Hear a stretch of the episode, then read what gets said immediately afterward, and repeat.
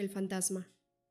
Los invitados de Jasper pasaron dos días soleados en Forks, pero yo apenas los vi. La única razón por la que pasé por casa fue para que Esme no se preocupara. Por lo demás, mi existencia parecía más propia de un espectro que de un vampiro. Me rodeaba invisible entre las sombras, desde donde podía seguir al objeto de mi amor y mi obsesión. Verla y oírla a través de las mentes de los afortunados humanos que podían caminar junto a ella bajo el sol. A veces le rozaban la mano con la suya sin querer, pero ella nunca parecía reaccionar a ese contacto. La piel de los demás era tan cálida como la suya. El lunes por la mañana espié una conversación que tenía el potencial de destruir mi confianza en mí mismo y de convertir una tortura el tiempo que pasaba lejos de ella. Sin embargo, terminó alegrándome el día. No me quedaba otro remedio que sentir un poco de respeto por Mike Newton. Era más valiente de lo que yo había dado por supuesto. No se había contentado con rendirse y retirarse a lamerse las heridas, sino que tenía intención de volver a intentarlo. Bella llegó bastante temprano a la escuela. Al parecer, quería disfrutar del sol mientras durara, así que se sentó en uno de los bancos de las mesas de picnic a esperar a que sonara la campana. Su cabello reflejaba el sol de formas diversas e inusitadas resplandecía con unos destellos rojos que no me esperaba. Allí, garabateando de nuevo, fue donde la encontró Mike, encantado con su buena suerte. Mientras tanto, yo no podía más que observar, impotente, atrapado en las sombras del bosque por la brillante luz del sol. Era una agonía. Ella lo saludó con entusiasmo, aquello lo puso eufórico, y a mí lo opuesto. ¿Ves? Le gustó. No sonreiría así si no le gustara. Seguro que quiere ir conmigo al baile. ¿Qué habrá en Seattle que sea tan importante? El chico reparó en el cambio de su cabello. No me había dado cuenta de que tu pelo tiene reflejos rojos. Le tomó un mechón con dos dedos y arranqué sin querer el joven abeto sobre el que descansaba mi mano. Solo bajo el sol, respondió ella. Para mi profunda satisfacción, se apartó un poco cuando él le colocó el mechón detrás de la oreja. Mike tardó un minuto en juntar el valor necesario e hizo tiempo con una conversación trivial. Ella le recordó que tenían que entregar un trabajo el miércoles. A juzgar por la expresión ligeramente petulante de su rostro, Bella ya lo había terminado. En cambio, a él se le había olvidado por completo, lo que disminuía en gran medida su tiempo libre. Por fin fue el grano, mientras yo apretaba los dientes con tanta fuerza que habría sido capaz de pulverizar el granito. Pero ni siquiera entonces fue capaz de preguntárselo directamente. Te iba a preguntar si quería salir. Ah, respondió ella. Se produjo un breve silencio. Ah, ¿y eso qué quiere decir? ¿Me va a decir que sí? Un momento, creo que en realidad no se lo pregunté. Mike tragó saliva. Bueno, Podríamos ir a cenar o algo así. Puedo trabajar más tarde. Eres un estúpido. Esa tampoco es una pregunta. Mike. Me golpeó una helada de celos agónicos y furiosos, tan poderosos como lo de la semana pasada.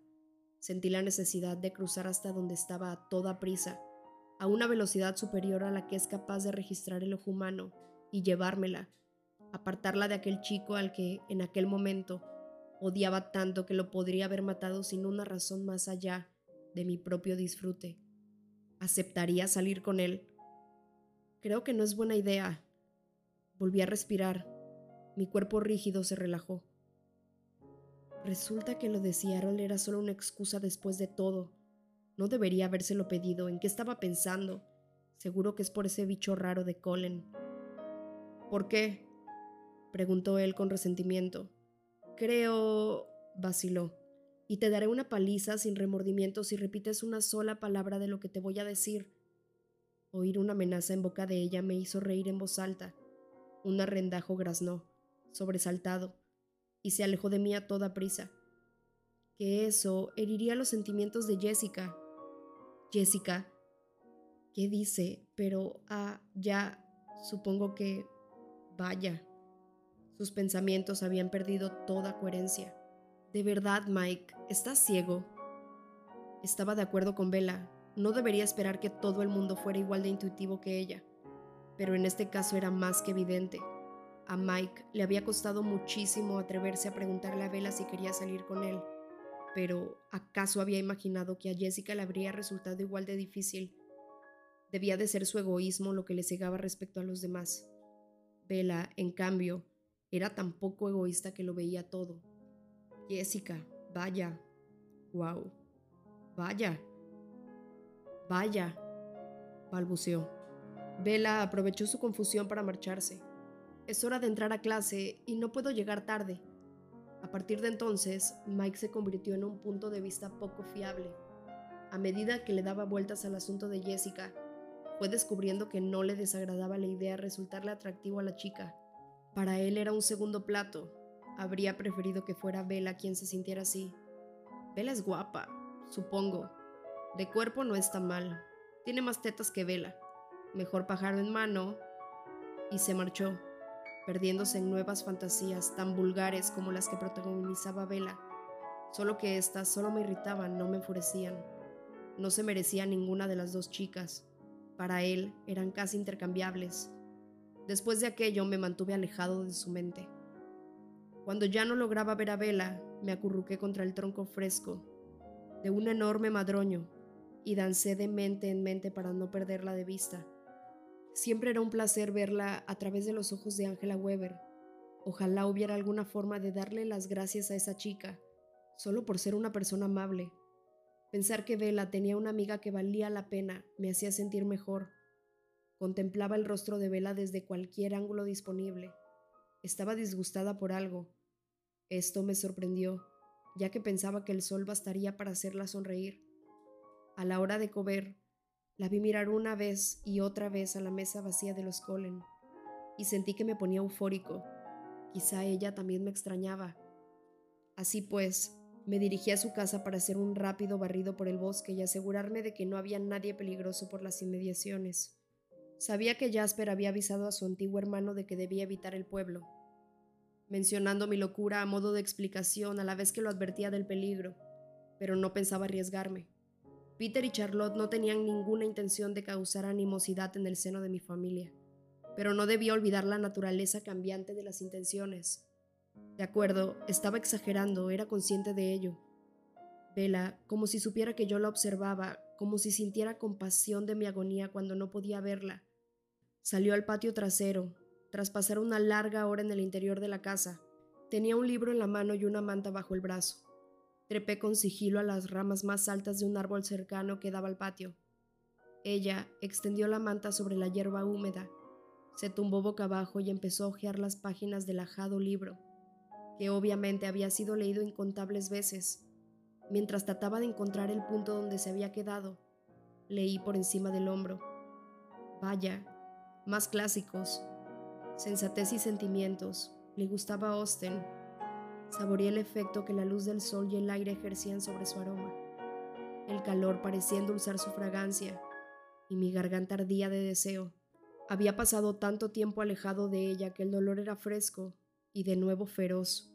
Dediqué un momento a controlarlo y me obligué a respirar por la nariz. Leía rápido, cruzando y descruzando los tobillos en el aire. Yo ya conocía el libro, así que no la acompañé en su lectura. Me dediqué a contemplar cómo el viento y la luz del sol jugueteaban sobre su cabello hasta que, de repente, se quedó rígida, con la mano congelada sobre el papel. Había llegado a la última página del segundo capítulo. La primera frase estaba empezada. Quizá, a pesar de todas las muestras de cortesía y afecto maternal que le había demostrado, a ambas damas les había resultado imposible haber vivido juntas tanto tiempo. Tomó un montón de páginas y las pasó de golpe, casi como si algo que le había leído la había enfurecido. ¿Pero qué? La historia acababa de empezar. La autora estaba planteando el primer conflicto entre suegra y nuera. Presentaba al héroe, Edward Ferrars, y ensalzaba los méritos de Elinor Dashwood. Repasé de memoria el capítulo anterior en busca de algo que pudiera resultarle ofensivo en la prosa, excesivamente educada de Austen que podría haberla disgustado. Se detuvo en una página en la que se leía el título de Mansfield Park. Iba a empezar otra historia. El libro era una antología de novelas. Sin embargo, no pasó de la séptima página. Esta vez sí leí junto a ella. justo cuando la señora Norris detallaba el peligro que suponía que Tom y Edmund Bertram no se encontraran con su prima Fanny Price hasta que todos fueran adultos. Bella apretó los dientes y cerró el libro de golpe. Respiró hondo como si quisiera serenarse. Arrojó el libro a un lado y rodó hasta quedar tumbada boca arriba. Entonces se arremangó, dejando la piel de los antebrazos expuesta al sol. ¿Por qué reaccionaba de ese modo a una historia que ya conocía? Otro misterio. Suspiré. Se quedó muy quieta. Solo se movió una vez para apartarse el cabello de la cara. Tenía la menela desplegada alrededor de la cabeza, como un río castaño. Después, se quedó inmóvil de nuevo. Ofrecía una imagen muy apacible, allí tumbada a la luz del sol. Respiraba con más suavidad, pues había recuperado la paz que un rato antes parecía haberla abandonado. Tras unos largos minutos le empezaron a temblar los labios murmuraba en sueños. Sentí un incómodo golpe de duda, porque lo que estaba haciendo en aquel momento no era precisamente bueno, pero no era ni la mitad de malo que mis actividades nocturnas. En realidad ni siquiera estaba cometiendo allanamiento. Las raíces del árbol se hallaban en el solar de al lado, ni ningún otro acto delictivo. Sin embargo, sabía que cuando cayera la noche, continuaría por la senda del mal. Incluso ahora, una parte de mí deseaba cometer allanamiento. Deseaba saltar al suelo, aterrizar con sigilo sobre los dedos de los pies y penetrar poco a poco en el brillante círculo de luz solar que la rodeaba, solo para estar más cerca de ella, para oírla murmurar palabras como si me las estuviera susurrando a mí. No era mi cuestionable moralidad lo que me impedía hacerlo, sino el aspecto que me confería la luz del sol. Ya era bastante malo que mi piel fuera pétrea e inhumana en las sombras, no quería verme al lado de Vela iluminando por el sol. La diferencia entre los dos ya era insalvable. Ya dolía lo suficiente sin esa imagen en la cabeza. Se podía hacer más grotesco. Imaginé el terror de su mirada si abría los ojos y me descubría junto a ella. Mmm, gimió. Retrocedí hasta apoyarme en el tronco del árbol. Sumergiéndome en las sombras, ella suspiró. No temí que se hubiera despertado. Su voz no era más que un murmullo suave y anhelante. Edmond. Edmond. Recordé el pasaje donde había interrumpido su lectura, justo cuando habían mencionado a Edmund Bertram por primera vez. Ja, comprendí, de un ánimo sombrío que no estaba soñando conmigo. Mi desprecio por mí mismo regresó con fuerza. Soñaba con personajes de ficción. Quizá había sido así todo el tiempo y todos sus sueños los había protagonizado Hugh Grant con un pañuelo a modo de corbata. Eso me pasaba por arrogante. No volvió a decir nada inteligible. La tarde pasó sin que yo dejara de observarla, presa, una vez más de la impotencia. El sol descendió poco a poco desde el cielo y las sombras empezaron a arrastrarse hacia ella por el césped. Quise apartarlas, pero por supuesto la oscuridad era inevitable. Al final, las sombras la envolvieron. Cuando la luz se hubo esfumado, su piel adquirió un aspecto demasiado pálido, fantasmal. El cabello volvía a verse oscuro, casi negro alrededor de su rostro. La imagen me resultó aterradora, como si estuviera presenciando las visiones de Alice convirtiéndose en realidad. Los latidos fuertes y rítmicos de Vela eran mi único consuelo, el único sonido que evitaba que aquel momento se convirtiera en una pesadilla. Me sentí aliviado cuando su padre llegó a casa. Oía poco de sus pensamientos a medida que el coche se acercaba a la casa. Sentía vagamente que estaba molesto, pero ya había pasado. Era algo relacionado con el trabajo. Sentía expectación por algo, y eso se entremezclaba con el hambre. Supuse que tenía ganas de cenar. Sin embargo, sus pensamientos eran tan silenciosos y contenidos que no estaba seguro de haber acertado. Solo percibía lo más esencial, me pregunté cómo serían los pensamientos de la madre de Vela, qué combinación genética había dado lugar a una persona tan particular. Cuando las ruedas del coche de su padre golpearon el camino pavimentado de la entrada, Vela se despertó sobresaltada y se incorporó de golpe. Miró a su alrededor, confundida por la repentina oscuridad.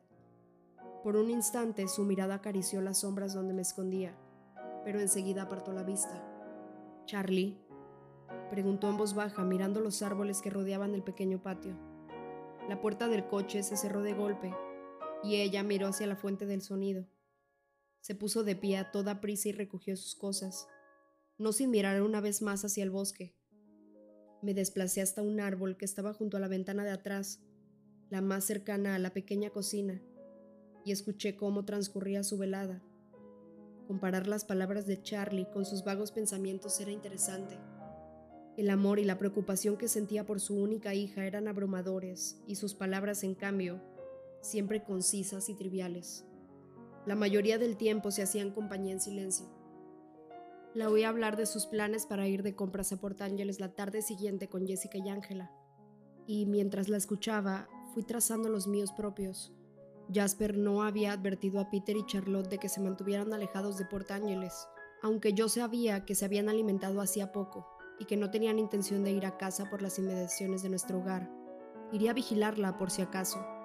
Al fin y al cabo, por ahí afuera rondaban otros de mi especie, y además ahora debía tener en cuenta todos esos peligros humanos que nunca antes había tomado en consideración.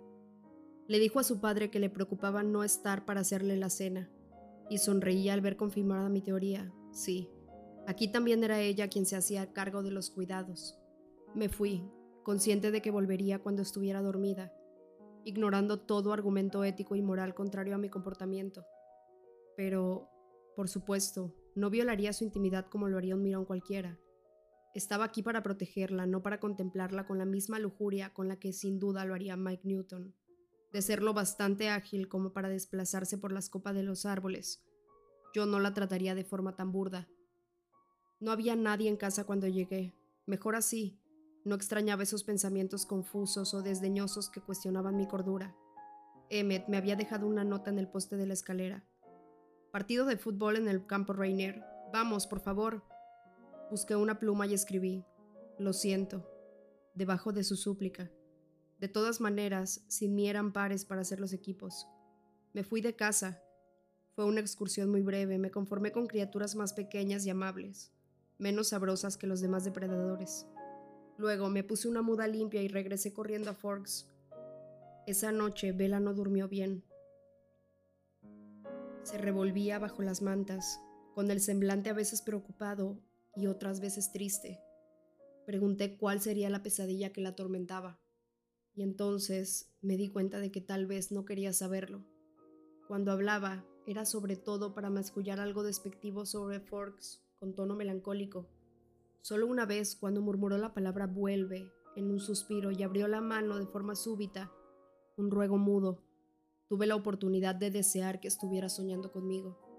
Al día siguiente, el último día que el sol me tendría prisionero, la jornada de la preparatoria se desarrolló más o menos igual que el día anterior.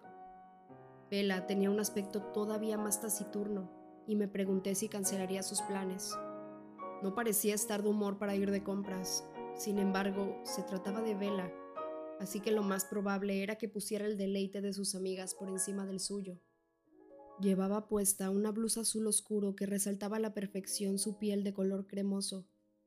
Cuando terminaron las clases, Jessica les dijo a las dos chicas que pasaría a buscarlas más adelante Fui a casa por mi coche. Cuando descubrí que Peter y Charlotte estaban allí, decidí que podía darle a las chicas alrededor de una hora de ventaja. De todos modos, me habría costado horrores seguirlas conduciendo al límite de velocidad. ¡Qué horror! Todos estaban reunidos en la luminosa sala. Tanto Peter como Charlotte se percataron de que estaba distraído cuando los saludé, y me disculpé sin entusiasmo por mi ausencia. Besé a Charlotte en la mejilla y le estreché la mano a Peter, pero luego no fui capaz de concentrarme lo suficiente para unirme a la conversación. En cuanto pude, me excusé educadamente, me senté al piano y empecé a tocar con suavidad. ¡Qué criatura más extraña! pensó Charlotte, que tenía el cabello rubio casi blanco y una complexión similar a la de Alice. Y eso, que la última vez que vimos fue muy agradable y se comportó con normalidad. Los pensamientos de Peter iban en la misma dirección, como era habitual. Debe ser por comer animales. La falta de sangre humana los acaba volviendo locos, concluyó. Tenía el pelo tan claro y casi tan largo como su compañera. Eran muy parecidos, excepto en el tamaño. Él era casi tan alto como Emmet. Siempre me habían parecido que hacían buena pareja. ¿Para qué se molesta en venir a casa? pensó Rosalie con desdén. Oh, Edward, cómo odio verlo sufrir. La preocupación de Esme empezaba a empañar su felicidad. Hacía bien en preocuparse. La historia de amor que había imaginado para mí se inclinaba hacia la tragedia con más claridad a cada segundo que pasaba. Diviértete en Port Ángeles esta noche, pensó Alice alegremente. Ya me dirás cuándo puedo hablar con Bella. Eres patético, no puedo creer que te perdieras el partido de anoche para ver a alguien dormir, gruñó Emmet. Al cabo de unos segundos, todos, salvo Esme, dejaron de pensar en mí, así que seguí tocando de forma muy sutil para no llamar la atención. Pasé largo rato sin prestarles atención, permitiendo que la música aliviara mi inquietud. No tener a Vela a la vista siempre era angustioso. Volví a reparar en la conversación cuando empezaron las despedidas. Si vuelves a ver a María, dijo Jasper con cierto recelo, dile que le deseo lo mejor. María era la vampira que había creado a Jasper y a Peter, a Jasper a finales del siglo XIX y a Peter hacía menos, en los años 40. En una ocasión, cuando vivíamos en Calgary, había venido en busca de Jasper. Había sido una visita memorable. Tuvimos que mudarnos de inmediato, Jasper le pidió educadamente que en el futuro se mantuviera alejada de nosotros. No creo que nuestros caminos vayan a cruzarse pronto, respondió Peter con una carcajada. Era innegable que María era peligrosa, y ella y Peter no se tenían mucho aprecio. Al fin y al cabo, él había tenido un papel clave en la deserción de Jasper. Este había sido siempre el favorito de María. Para ella, el hecho de haber intentado matarlo era una nimiedad. Pero si es así, lo haré, no lo dudes. Se dieron un apretón de manos, preparándose para su partida. Dejé que la canción que tocaba se fuera apagando hasta llegar a un insatisfactorio final, y me puse de pie a toda prisa. Charlotte, Peter, asentí. Me alegro de volver a verte, Edward, dijo Charlotte, vacilante. Peter se limitó a imitar mi gesto. Loco, me espetó Emmet. Idiota, pensó Rosalie al mismo tiempo. Pobre muchacho. Esme. Y Alice, en tono de reprimenda, señaló. Se van hacia el este, a Seattle, bien lejos de Port Ángeles. Me mostró pruebas en forma de visiones. Fingí no haberlo oído. Mis excusas ya eran lo bastante inconsistentes. Cuando me subí al coche me tranquilicé un poco el robusto ronroneo del motor, cuya potencia Rosalie había aumentado para mí el año anterior cuando estaba de mejor humor, me relajaba. Ponerme en marcha fue un alivio, pues sabía que con cada kilómetro que pasaba volando bajo mis ruedas, estaba más cerca de Vela.